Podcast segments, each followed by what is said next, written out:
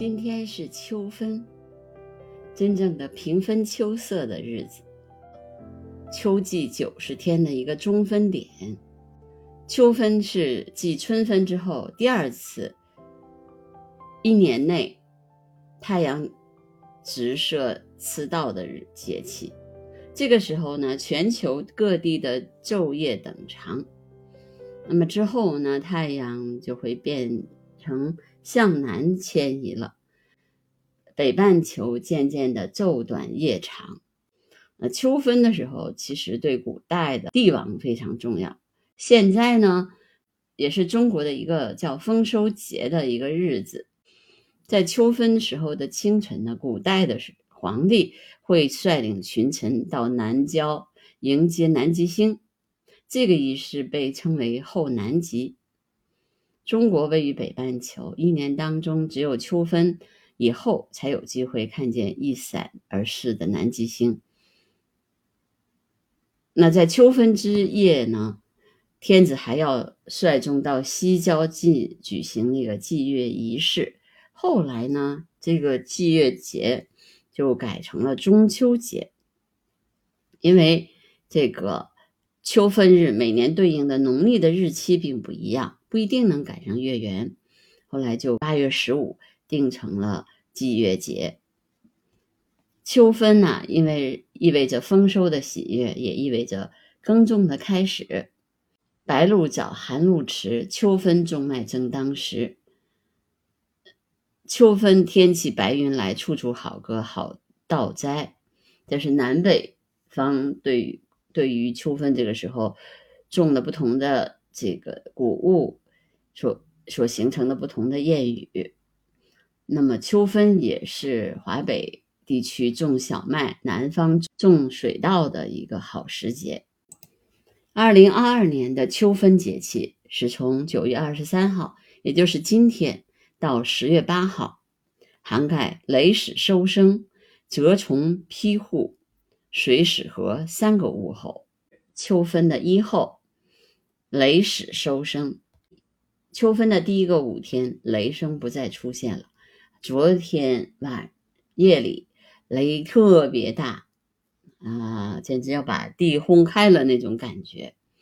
那古代的人认为雷是阳气的代表，秋分以后呢，阴气旺盛，雷就渐渐的消失了。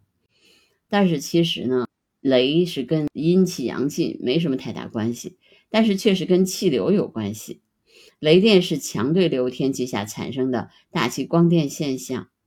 雷雨呢，其实是积雨云当中的放电现象。要形成积雨云，一般都要有充足的水汽和热烈的对流运动。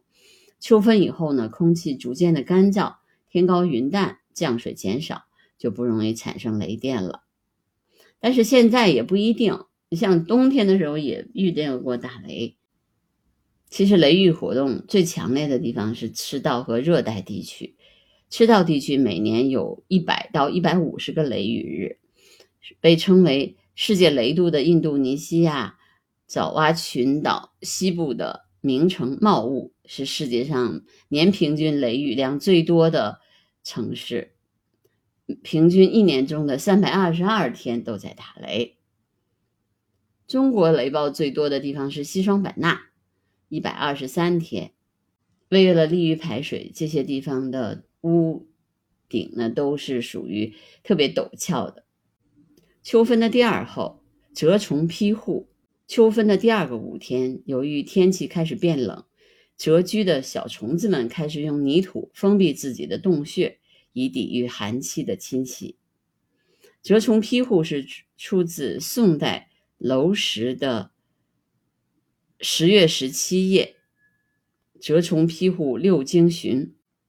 侧殿惊雷，莫若春。晨起昆虫千百亿，不知何处更容身。那么蛰虫指的是藏在春泥土中过冬的虫子。披呢表示细土，也就是说天因为天气变冷，蛰居的小虫子们开始藏身洞穴，并用细土封住洞口，以防止寒气的入侵。这个跟其实跟人天冷了以后关起门来躲进屋子是非常相似的。对于昆虫来说，秋冬季节温暖的地下土壤就是天然的土房子。户外土房子的典型代表当然是蟋蟀和斗青虫。啊，蟋蟀是著名的建筑师，大家可能比较熟悉它。但是跟一般的昆虫不同呢，蟋蟀会特别特别讲究自己的住宅，只要排水优良，并且有温暖阳光的地方，才能得到蟋蟀的青睐。他们建房子的全部工具就是自己强有力的腿脚。每年到十月份的时候，当年新长成的鼠蟋蟀就开始进行这一伟大的工程。他们用前足扒土，用后足踏地，挖土、搬土块、推土、铺土、修整。打听到卧室、新房的一点一滴，都由蟋蟀那纤细的身躯挖掘而成。他们对住房的建造标准十分严格。会经历长时间的修整完善，把粗糙的地方一一抹平，至死方休。但是不是所有的昆虫都喜欢土房子？天牛会用它锋利的嘴巴在树上挖一条隧道，用以藏身。切喜欢切割树叶的切叶蜂用叶子盖房子，它们将成叠的椭圆形的叶子运到地下或者空心的木头里面，筑成一排排的。椭圆形的蜂房，每只切叶蜂能够建造三十个蜂房，需要用掉至少一千张椭圆形的叶子。所以你想，这个工程是多么的浩大呀！随着天气越来越冷，许多有了过冬小屋的虫子们就进入了一种被称为治愈期的冬眠状态。治就是呃停滞的那个治。